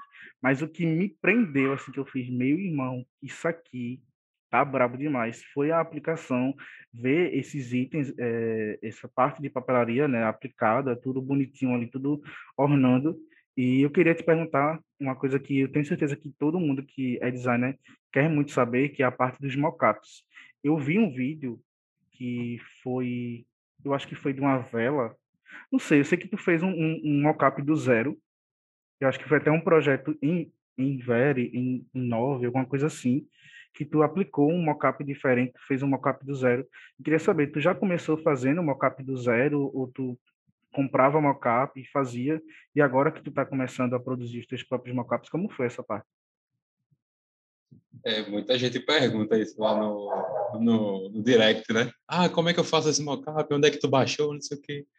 Mas é, é bem interessante, né? Porque tudo isso veio daquela questão da autenticidade, né? Eu sempre me preocupei muito com isso, né? Tanto através da minha própria identidade visual, sobre como eu uso o Instagram, para também trazer isso para os meus clientes, né? Sempre quis algo autêntico, exclusivo e que realmente seja diferente, né, do que a gente vê aí no mercado. E aí eu comecei a, a utilizar muitos mockups, né, que a gente acha aí na internet. Facilmente a gente consegue achar muita coisa, muito conteúdo legal na internet. Mas eu comecei a ver que realmente não era suficiente o que a gente encontrava, né? E aí eu comecei a pensar, cara, a gente precisa comprar alguns mockups, porque eu queria me diferenciar, né, de, dos outros Sim. designers, né, através da, da, apresentação, né? Porque o nosso portfólio é, é a nossa base para tudo, né? E a partir disso eu comecei a estudar um pouco, né? De cara, como é que eu faço para fazer o meu próprio mockup, né? Tipo, por exemplo, esse projeto que você falou do do mocap do, do camarão do sol, essa embalagem que tem nele do, do camarão congelado, se eu não me engano, é uma embalagem de batatinha frita, alguma coisa assim, um mocap, tá ligado? E aí, o que é que eu fiz? Eu tirei todo o conteúdo que tinha dentro da embalagem e recriei o mocap, né, com algumas expectativas que tinha lá dentro já do, do próprio item, né? E adicionei os camarões congelados, cores, transparência. E aí fui testando, né? E aprendendo um pouco mais sobre como trazer mais um pouco dessa autenticidade, né? E aí eu fui vendo alguns conteúdos, né? Para poder aprender um pouco mais sobre luz, sombra, como a gente pode estar colocando isso em cima de um cenário, né? A maioria dos mockups desse projeto do Camarão do Sol foi eu mesmo que criei do, do zero, né? Para poder trazer um pouco mais dessa autenticidade. Tanto que muita gente fala né, desse projeto até hoje. E foi um projeto que foi do ano passado, né? Até hoje muita gente ainda fala sobre esse projeto e isso me deixa feliz demais. Realmente é, foi um projeto muito caramba, velho. Quando eu vi os mockups ali aplicado e todo o design feito, assim, meu irmão, velho, isso aqui vai fazer uma diferença enorme para quem trabalha nessa área de camarão, porque a gente vê, eu, eu tenho, meus pais têm uma loja, né, de, de lanchonete, então eles têm uma empresa que eles contratam que vende isso. E e o camarão vinha somente no saco, não tinha identificação, não tinha logo, não tinha nada, era somente o saco com o, o alimento dentro. E ver isso aqui, é, esse, esse, esses, essa identidade visual toda aplicada, todos os elementos funcionando, realmente é surreal, mano. Parabéns por esse projeto. É um dos projetos que eu mais olho assim e faço, caramba, velho, quero chegar nesse nível. Se eu chegar nesse nível, para mim tá ótimo. Já é o suficiente. É, deixa eu ver. Tem uma coisa que eu queria te perguntar, que é sobre cursos. Tu falou lá que fez a, a faculdade, né? Lá no comecinho que a gente começou, tu falou sobre faculdade que tu fez e eu queria saber se tu chegou a fazer alguns cursos extras, quais foram os cursos extras, se é que você pode falar, se você não tiver problema, porque foi uma pergunta que me fizeram, né? E já estou adiantando aqui algumas perguntas, então foi uma pergunta que me fizeram. Pergunta a ele qual foi o curso que ele fez, não sei o quê. Mandaram, mandaram no, no WhatsApp falando, ah, eu acho que ele não vai responder, provavelmente ele não vai querer dizer, mas perguntas. Não, tudo bem, estou convidando ele, ele vai responder o que eu perguntar lá. E aí eu queria saber sobre os cursos que tu fez, assim, além da faculdade, se teve algum outro curso específico que você se aprimorou? Ah, posso sim, sim responder essa pergunta tranquilamente. Só depois eu vou cobrar para essa galera, né, que eu vou divulgar, porque estou dando publicidade de graça, né? Tá fazendo a publi de graça, né? Aí, É, mas, cara, é, eu fiz, foram três cursos, né, mais assim, específicos para identidade visual, além daqueles livros, né, que eu mencionei anteriormente, e também muito conteúdo eu encontrei também de graça, né, no, YouTube, né, a gente consegue aprender bastante coisa. Mas é que nem eu te falei, eu queria ter o passo a passo, né, para poder criar a minha própria metodologia, e a partir de alguns cursos, eu consegui criar, tipo, muita gente fala disso, né? Ah, por que tu faz isso? Por que tu faz aquilo? Porque tal curso ensina de um jeito e eu não faço, é, digamos assim, seguindo é, tudo que o curso ensina, né? Eu simplesmente peguei o que os cursos ensinam, tirei o melhor de, de cada coisa e uni em uma metodologia que funciona para mim, né? Que realmente me dá resultados até hoje e que facilita né, também o meu trabalho, né? Porque uma unidade visual demora muito tempo para poder estar fazendo, né? Dependendo do cliente. E é legal você ter a sua própria metodologia. Mas falando de cursos, eu assim que comecei a faculdade, eu já sabia a área que eu queria, né? Que eu queria trabalhar com identidade visual, né? E futuramente queria aprender um pouco mais sobre embalagem, né? Mas até o momento embalagem não, não tinha chegado assim com tanta frequência que nem identidade visual os clientes, né? E a partir de, de, pesquisas, eu entrei lá no YouTube e encontrei o canal do que muitos conhecem aqui, né? Que é o Marcelo Kimura, é, que muitos conhecem. E comecei a, a, a, ver um pouco dos conteúdos dele, e foi daí que eu comecei a me aprimorar, né? Ver que realmente não era só um logotipo, né? Que tinha questão de cores, tipografia, elementos e tudo mais. E eu participei do, do evento, se não me engano, é Semana da Identidade Visual, não lembro ao certo. E eu não comprei o curso, né, porque eu estava sem grana no momento e também tinha começado a parcelar, né, o meu computador. Eu tinha juntado uma grana que eu tinha e comprei um, um notebook, estou com ele até hoje, né, um Dell aqui. E, e eu não tinha grana para pagar o curso, tá? E assim que, que ele lançou novamente, acho que foi na segunda turma ou foi terceira, alguma coisa assim, que eu participei, eu fui lá, peguei toda a grana que eu tinha para guardada, né? Para pagar o computador, deixei de pagar o computador e comprei o curso, velho. Eu fiz, ah, é isso aqui que eu quero para mim. É, eu sei que eu, eu já cheguei é, em certos objetivos, mas eu preciso me aprimorar mais e ver realmente onde é que eu estou errando. Né? Eu comprei o curso mais para isso, para poder ver onde é que eu estava errando e aprimorar esses erros. Né? E comprei o curso dele, devorei o curso completo, assim, tipo, acho que em dois meses e meio eu já tinha visto todas as aulas, devorado o curso e já estava aplicando com os clientes que eu tinha no momento, né? Sendo que foram foi passando o tempo, né? Eu fui me aprimorando, estudando mais e vendo que realmente o meu trabalho chegou a certo patamar, né? Eu fiz a ah, agora eu quero aumentar o meu ticket, né? Quero cobrar mais por um projeto.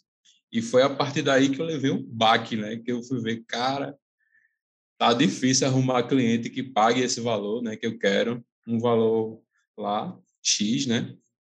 E eu vi que realmente, cara, eu preciso estudar mais, né? Eu nunca, eu nunca, eu não consigo parar de estudar, né? Que nem eu te falei, eu fiz administração, fiz logística, fiz marketing digital e vou estudando sempre, velho. Eu não consigo parar de estudar porque o mercado está sempre se atualizando, né? Tem sempre coisa nova para poder a gente aprender. E aí eu comecei a ver a necessidade de tanto de me aprimorar como também de me profissionalizar, né?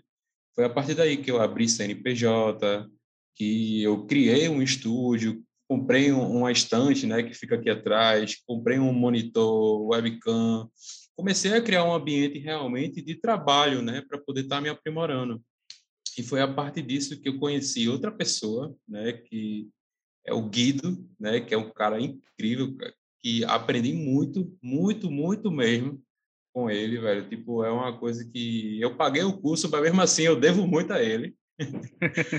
e ele me ensinou muita coisa, cara, sobre como me posicionar no mercado, como atrair clientes internacionais, como realmente trabalhar a questão de gatilhos mentais, entre outras coisas, né? Tipo, eu saí de um freelancer, né, que eu não queria ser visto como freelancer que, que faz aquilo por um hobby, e eu queria ser visto como um escritório, como um estúdio, uma empresa, né? E quando eu entrei nesse outro curso, que o nome do curso é Plagiados, né? Eu comecei a me posicionar realmente como estúdio, né? E foram daí que os resultados começaram a aparecer, né? Eu consegui ter meu primeiro cliente internacional lá do Japão e eu fiquei muito feliz. Eu, eu não imaginava que eu ia chegar assim do outro lado do mundo, né? Foi foi incrível para mim, né? Chegar nesse nível. E depois que eu finalizei esse curso, eu fiz outro curso também, que é o do Carlos. É só você falar o sobrenome dele. Acho que é Carlos Mignon, alguma coisa assim, que ele ensina como a gente trata a tipografia dentro de uma identidade visual, né? A fazer uma identidade visual totalmente tipográfica, porque eu queria me aprimorar ainda mais, né, em tipografia, para poder trazer ainda mais resultados, né, para o meu cliente e não ficar simplesmente ali fechado, né, na, na naquela caverna de ah, faço projetos assim nesse estilo e é só isso. Não, eu quero me aprimorar, quero aumentar o meu leque de oportunidades para os meus clientes, né? Não é algo que é só para mim, é para os meus clientes também, né? E os cursos que eu fiz foram esses, esses três, né? Tive um resultado muito legal com o curso do Kimura, onde eu entrei para o ID Black, né? Que é um, um uma área, né, lá do, do Behance, onde você, os melhores alunos do curso, né, entram e os clientes que ele recebe, que ele não atende, ele redireciona para outros designers que estão naquele grupo, né? Foi algo também que quando eu entrei assim que eu fiz, cara, zerei a vida, né? entrei lá para o ID Black, foi incrível. E depois disso, o Kimura ainda me chamou para fazer live, né, com ele e com outros dois alunos, que foram alguns dos projetos que ele curtiu muito o resultado e chamou a gente para poder estar tá falando um pouco sobre esse projeto. É, foi um marco para mim também no ano passado. E também o Guido, né, do Plagiados, ele me chamou também recentemente para poder estar tá fazendo uma live com ele, que foi incrível, falando um pouco sobre essa questão de posicionamento, né? Tipo, eu era uma pessoa que não sabia me posicionar no mercado e depois eu fui convidado pra, pela pessoa que me ensinou a como demonstrar o posicionamento, né?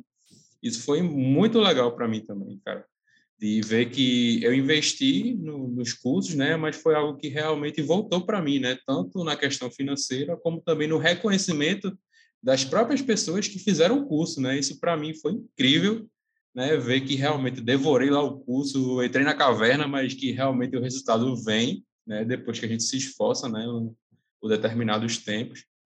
E foi muito legal, cara, muito legal super indico aí, quem quiser fazer algum desses cursos, você vai ter resultados excelentes, velho. Gente, para quem não sabe, é Guido, que ele citou, é o Plagiados Underline Oficial, tá? Isso. tá? É, é Plagiados Underline Oficial. Marcelo Kimura, é só vocês digitarem lá, Marcelo Kimura. O outro, eu pesquisei aqui, mas não achei o, o, o nome. Esse outro, ele fica no site da Doméstica. Carlos que é do Carlos é M I G T O N. Ele é um designer tipográfico que trabalha para Plaus, que é uma agência de tipografia, uma agência de design gigantesca. Ele já fez tipografia até para a própria Reserva, aquela marca de roupas. Foi incrível, cara. Incrível o curso, aprendi muito também. É e estou é até aplicando alguns né? conceitos né? que. Isso, da doméstica e estou até aplicando alguns conceitos que aprendi com ele nesse novo projeto aí que está para sair em breve, né, do, do Creaming. Né, Esse projeto, é um, projeto é um que... dos favoritos também. Eu vi a foto do desenhando do zero, eu fiquei, gente, eu queria aprender a fazer isso. Se eu aprendesse a desenhar e colocar no computador, tava ótimo, tava feito. Eu quero que tu ensine isso pra galera, assim, faz, faz um tutorial aí básico, alguma coisa assim, ou prepara um curso se quiser, né? Não sei tiver, se tiver aí em plano. Futuramente, quem sabe, né? Quem sabe mais para frente. É, é. Eu, eu, vou ler algumas perguntas da galera aqui, que eu pedi para a galera mandar. É, a primeira pergunta é do arroba jleandro, underline Gomes. Ele perguntou, quem são as suas referências na área de identidade visual? referências Ao certo, assim, eu não diria referências, né? mas acho que admiração, assim, pelos profissionais e pessoas que são, né? É, primeiramente, a todos esses que eu, que eu mencionei, né? O Guido, o Marcelo Kimura, foram pessoas que realmente mudaram a minha vida, né? Tanto na questão profissional quanto todo o resto. Foi incrível. Mas também gosto muito do trabalho do Gui Soto. Acho excelente o trabalho. Também tem do André, da Ed Brand, né? também é incrível. Tem o Tio Caio também, que é muito legal muito top. o trabalho dele. Gosto bastante do, do, estilo dele, né, de design, de ser algo assim bem limpo, né? Gosto muito do trabalho dele. E, cara, acho que seriam essas minhas referências, assim, admiração também, né, por essas pessoas. Acho incrível os projetos deles e estou sempre dando uma olhada para aprender algo, né? Que, que dê para estar tá consumindo lá, seja no Behance, no Instagram deles, sempre consigo aprender algo com essas pessoas. São pessoas que realmente, se você não segue, já siga aí para aprender com eles, que você vai conseguir pelo menos tirar alguma coisa ali para você. Já vou seguir também, já vou olhar depois o perfil. Muito obrigado também pelas, pelas dicas. O Leandro fez mais uma pergunta aqui, e foi uma pergunta até que você falou um pouco, que ele perguntou se você tem planos futuros em abrir mentorias ou cursos sobre identidade visual. Se você já tem alguma coisa aí preparada, pensada, você pode falar. Se não, nem é obrigado a responder, mas se quiser, pode responder.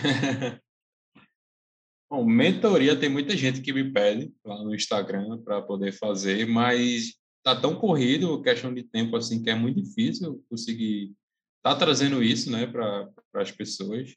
E questão de curso de identidade visual, eu acho que eu ainda preciso de um pouco mais de bagagem. Precisa tá nada. trazendo um, um perfil um... desse. que é isso, cara. Traz... Precisa não. é porque é, é, é uma, uma coisa é você fazer, né? A identidade visual, ter sua metodologia, outra coisa é você ensinar, né? Para outras pessoas o que você faz, né? Passar o conhecimento.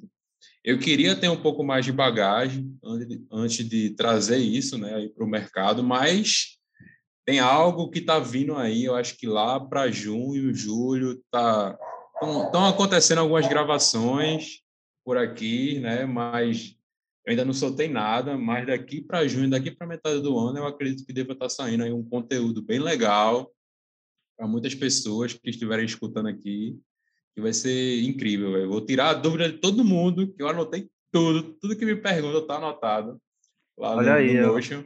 Exclusividade. Para poder estar tá ajudando todo mundo. Exclusividade tá aqui no podcast. Em breve, em breve. Matheus só falou em breve. que era para aguardar, coisa para junho, para julho. Então vamos ver aí o que, é que ele vai aprontar. É, próxima pergunta. A Nayane perguntou, Nayane Costa ponto design perguntou é, qual é a parte da criação da identidade visual que o Matheus mais gosta? Ah, com certeza as aplicações. Com certeza. Você vê tudo prontinho ali, todo o estudo que você fez aplicado assim na prática, colocar nos mockups, é algo que para mim assim, quando eu vejo, eu paro assim, eu fico, cara, fui eu que, que fiz isso aqui. Às vezes eu fico assim, quando eu estou aplicando, eu fico, de, minha, de onde é que saiu isso na minha cabeça?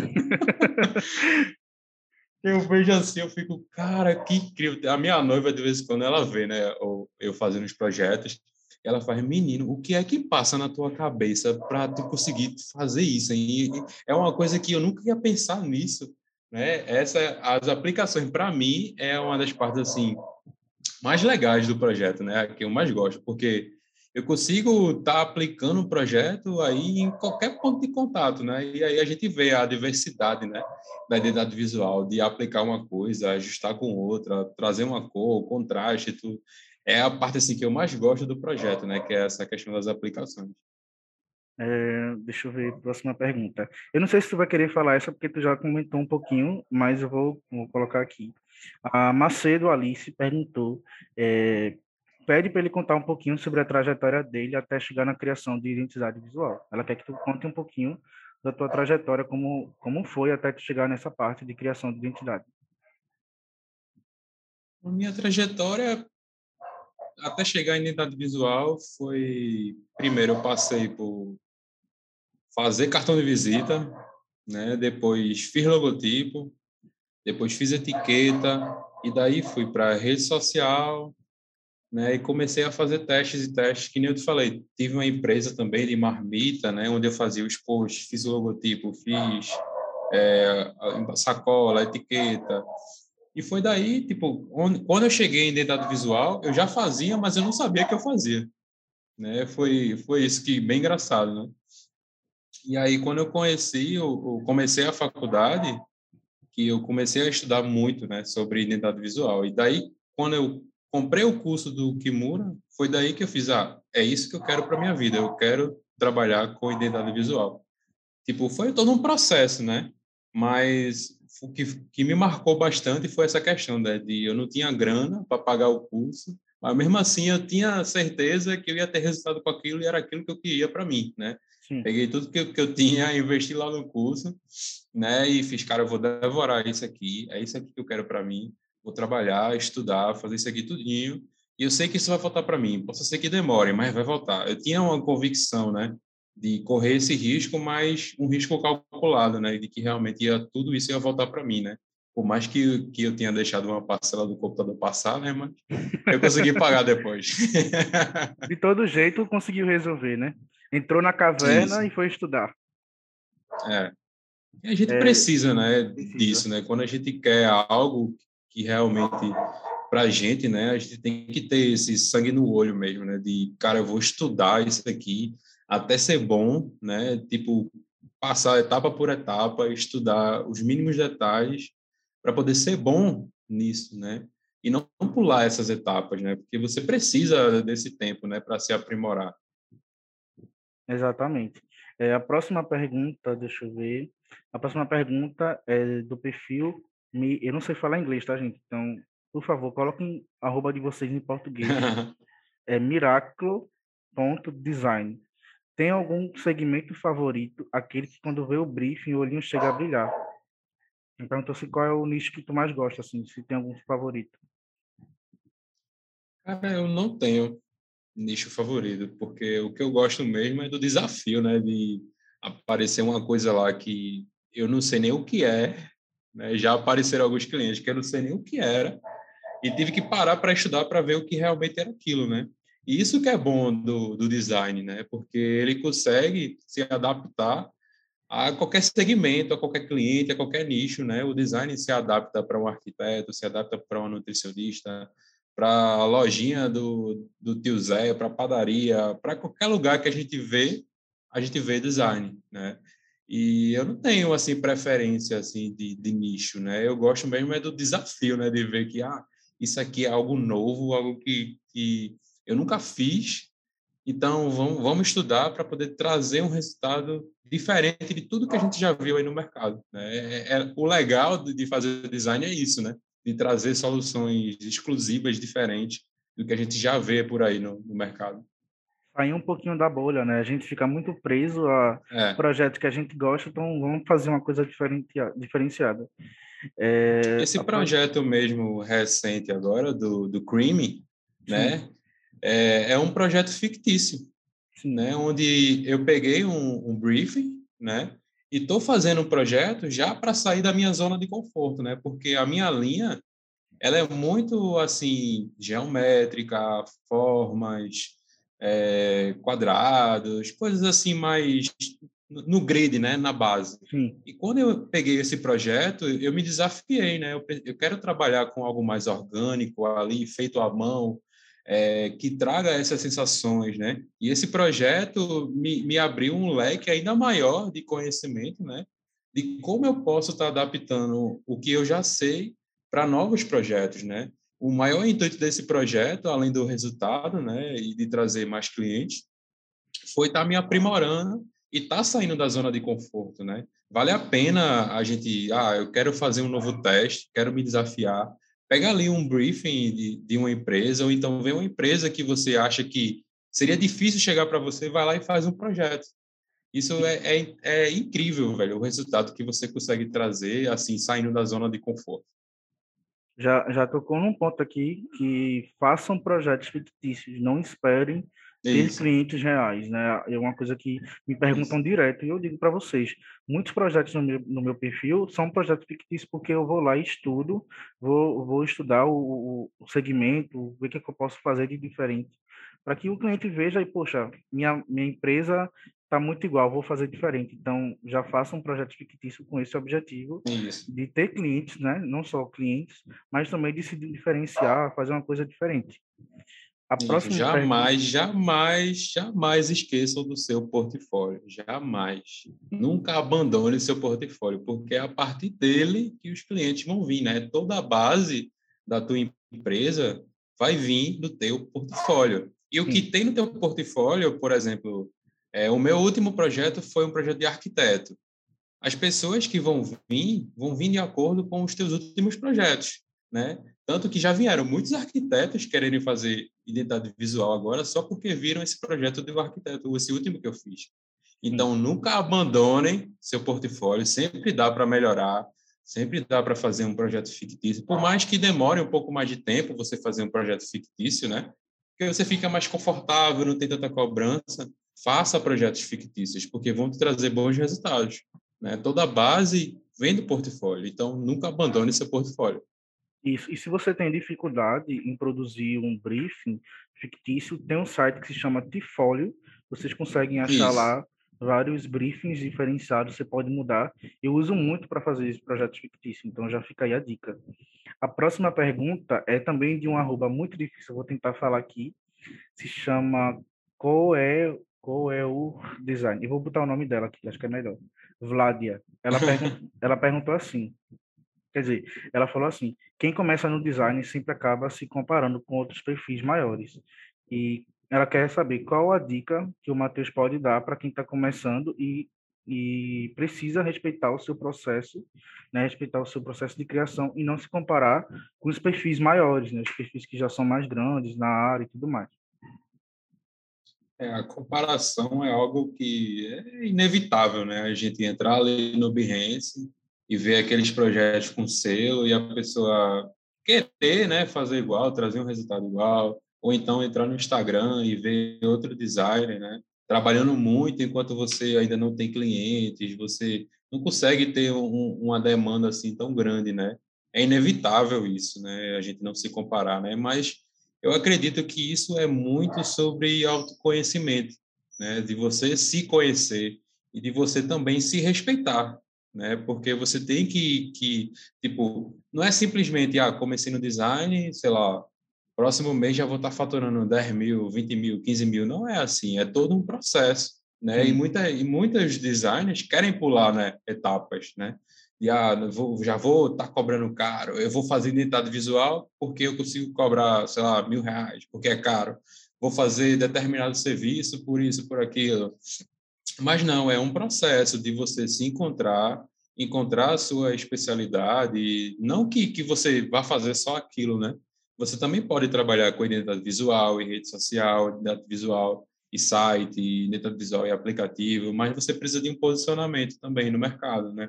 Para poder você estar tá se conhecendo e também se respeitando, né? E você vê que com, você tem que se comparar com quem você era um mês atrás com quem você era um ano atrás. Quando tu era, quando você começou, você era esse profissional que você é agora? Tu não evoluiu em nada, em nenhum quesito, tu não melhorou nada. Você tem que se autoconhecer e também ver aonde é que você está crescendo, onde é que você está melhorando e também ver quais são os pontos que possam que, que estão sendo errados, né, para poder você estar tá se respeitando e trazendo um pouco mais de resultados para si, né? É muito mais de autoconhecimento do que você querer os resultados rápidos, né? Exatamente. É muito mais de autoconhecimento você conhecer a si mesmo e não ficar é, precisando se comparar com alguém. Claro que comparação é inevitável, principalmente é. em questão de estilo. Mas não se não é, personalidades não se comparam. Cada um tem a sua, cada um tem um Isso. jeito de criar e não é porque o Matheus é, é muito top em tal estilo que você tem que ser Você tem que encontrar o seu estilo, Isso. saber o que, que faz sentido para você, né? Hoje em dia a gente vê muita gente é, querendo ser igual aos tops que estão lá em cima e esquecem de olhar para si, esquecem da sua originalidade, da sua autenticidade. Então, só complementando o que o Matheus falou, não, não percam a originalidade de vocês querendo ser outra pessoa. Próxima pergunta. A Kelly, arroba Kelly Designer, perguntou é, qual conselho Matheus daria para quem tem muito bloqueio criativo? Cara, isso é uma coisa que, que já me perguntaram bastante né, sobre bloqueio criativo. E eu, eu tenho uma opinião sobre isso, né? Mas que muitos também não, não concordam, né? Mas para mim... Polêmicas, polêmicas. É... polêmicas e polêmicas, né? Mas, para mim, sendo sincero, o bloqueio criativo, ele não existe, o bloqueio criativo. Né? Porque a gente, que é designer, né, nós fazemos design.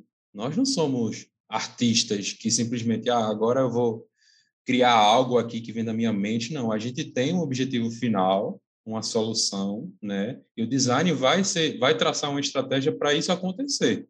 Né? E o bloqueio criativo, para mim, né, nada mais é do que cansaço, do que falta de pesquisa, do que falta de referências, falta de repertório também, porque a gente cria né, coisas conforme a nossa visão de mundo, né, conforme o nosso repertório. E a gente precisa estar tá alimentando isso com novas referências, fazendo uma pesquisa visual para poder ver quais são as soluções que a gente pode estar tá trazendo para um post para rede social, para uma identidade visual, para um site? Qual é a solução que a gente pode trazer? Você tem que fazer pesquisas, né? Você tem que fazer análises e ver o que já está funcionando. Para a partir daí você traçar uma estratégia com o design e, e aprimorar uma nova solução para aquilo, né? É diferente quando você faz várias pesquisas, várias análises, do que você simplesmente, ah, peguei aqui o briefing, vou abrir uma tela todo em branco e vou, ah, vai vir na minha mente uma ideia e vou fazer. Não, as ideias, elas não, não caem do céu, né?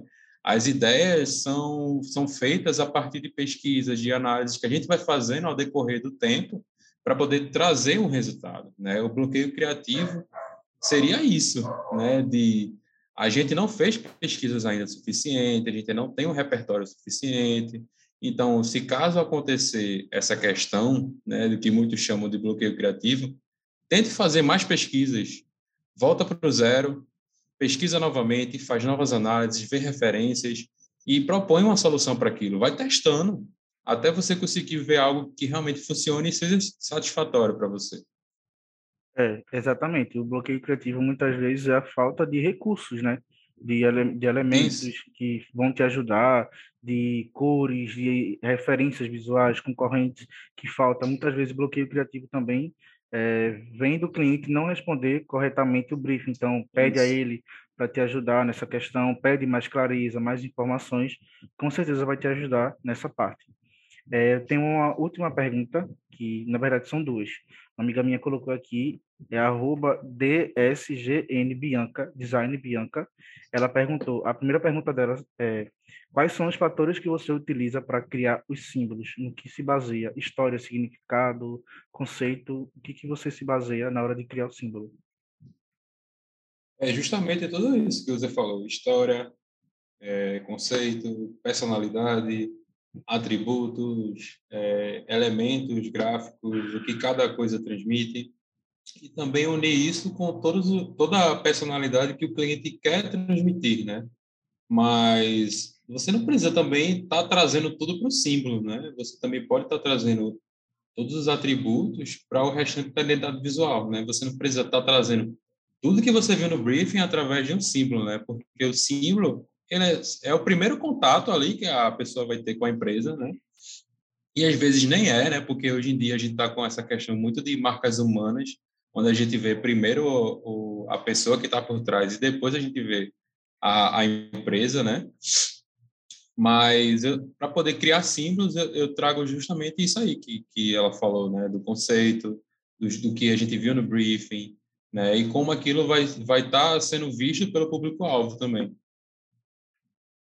Ok, respondido aí. E a segunda pergunta é sobre gráficos de apoio. Como construir elementos que vão agregar significado à marca? Os gráficos de apoio, eles vêm a partir de fotografias do painel conceitual, onde eu vou, por exemplo, esse projeto do Camarão do Sol, né? Eu peguei algumas coisas, algumas fotografias que trazem essa questão do camarão, né? O camarão, aonde é que, que ele habita? É água salgada, água doce? O que é que a, que a água faz? ela traz ondas. Dentro da, da água também tem bolhas. É, e eu até na pesquisa eu consegui encontrar que um camarão se comunica com o outro através de bolhas, né? E eu achei isso muito interessante para o projeto e criei elementos gráficos que simbolizam essa questão da bolha, né? Para poder estar tá trazendo para a composição, né? Visual. Também trouxe algumas ondas, né? Que simbolizam essa questão do mar. Também trouxe alguns elementos que são assim um pouco mais radiais, né, que, que simbolizam também parecido com as ondas, né, que seriam como se fosse o, o bigodinho do camarão, né, também a antenazinha dele, né. E eu vou trazendo esses elementos a partir dessas pesquisas, né? Eu vou vendo o que é que se encaixa ou não e o porquê, né? Porque eu também gosto de estar apresentando ao cliente todos os porquês das escolhas que foram feitas, né, para poder estar tá mostrando a ele, ah, ele vai me perguntar, ah, Matheus, o que é esse, esse elemento aqui, é, é esse, esses círculos, por que ele está aí? Né? E é sempre bom a gente ter uma defesa para todas as escolhas que a gente faz. Aí eu vou lá e mostro a ele, né, esse elemento veio a partir das bolhas, né, que, que são elementos arredondados, e a partir disso um camarão se comunica com o outro, e achei interessante trazer isso para o projeto, porque é algo que está ali dentro do conceito do briefing, né? que é a questão de camarões, o mar onde ele habita e tudo mais. Né? Os elementos vêm a partir dessas composições, né? a partir das pesquisas que são feitas e sempre está trazendo esses resultados. Ok, respondido todas as perguntas. Achei interessante isso que tu falou dos camarões se comunicam um com o outro pelas bolhas. Nunca nem imaginava que que eles faziam isso. Eu também mas... não imaginava, até fazer pesquisa. Imagina a surpresa, né? Até fazer a pesquisa.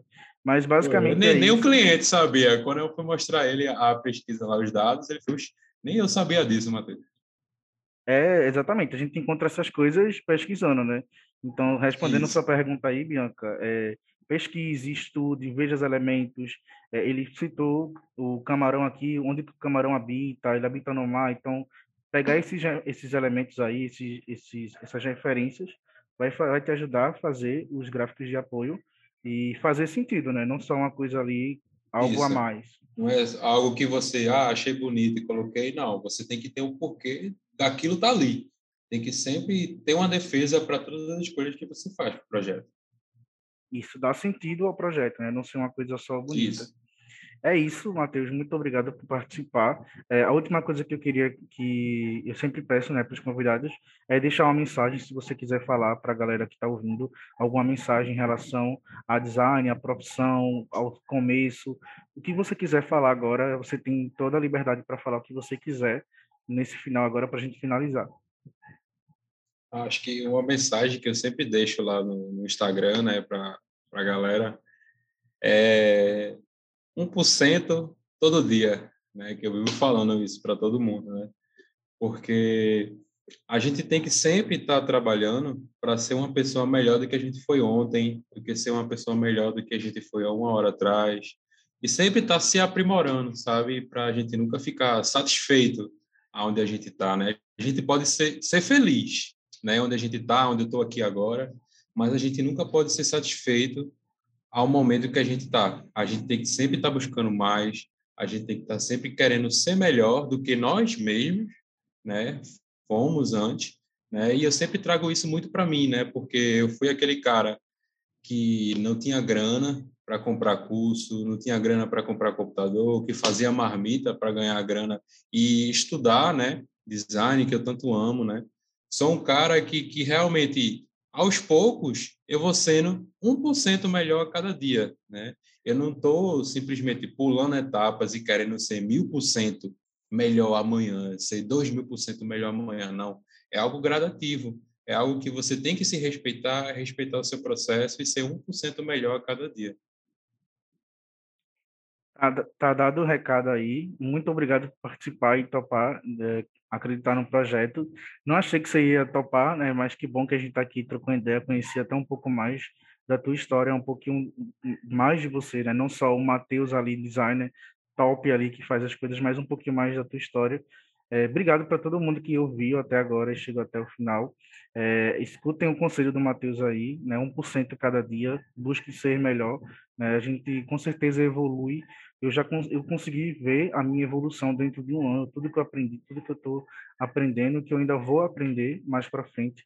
Design também traz muito essa, essa possibilidade de a gente crescer né, e evoluir, não só como pessoa, mas também como profissional. E é isso. Muito, muito obrigado, Matheus, por topar e acreditar no projeto. Em breve o, o episódio vai sair, vai ser liberado para todo mundo ouvir. E muito, muito obrigado a todo mundo que chegou até o final. E obrigado você, Matheus, por ter topado aí, mano. Valeu. Obrigado por contar um pouquinho da tua história aí, um pouquinho é, do que você faz e responder as perguntas. E é isso. Agradeço aí pela oportunidade. Foi muito massa aí trocar ideia.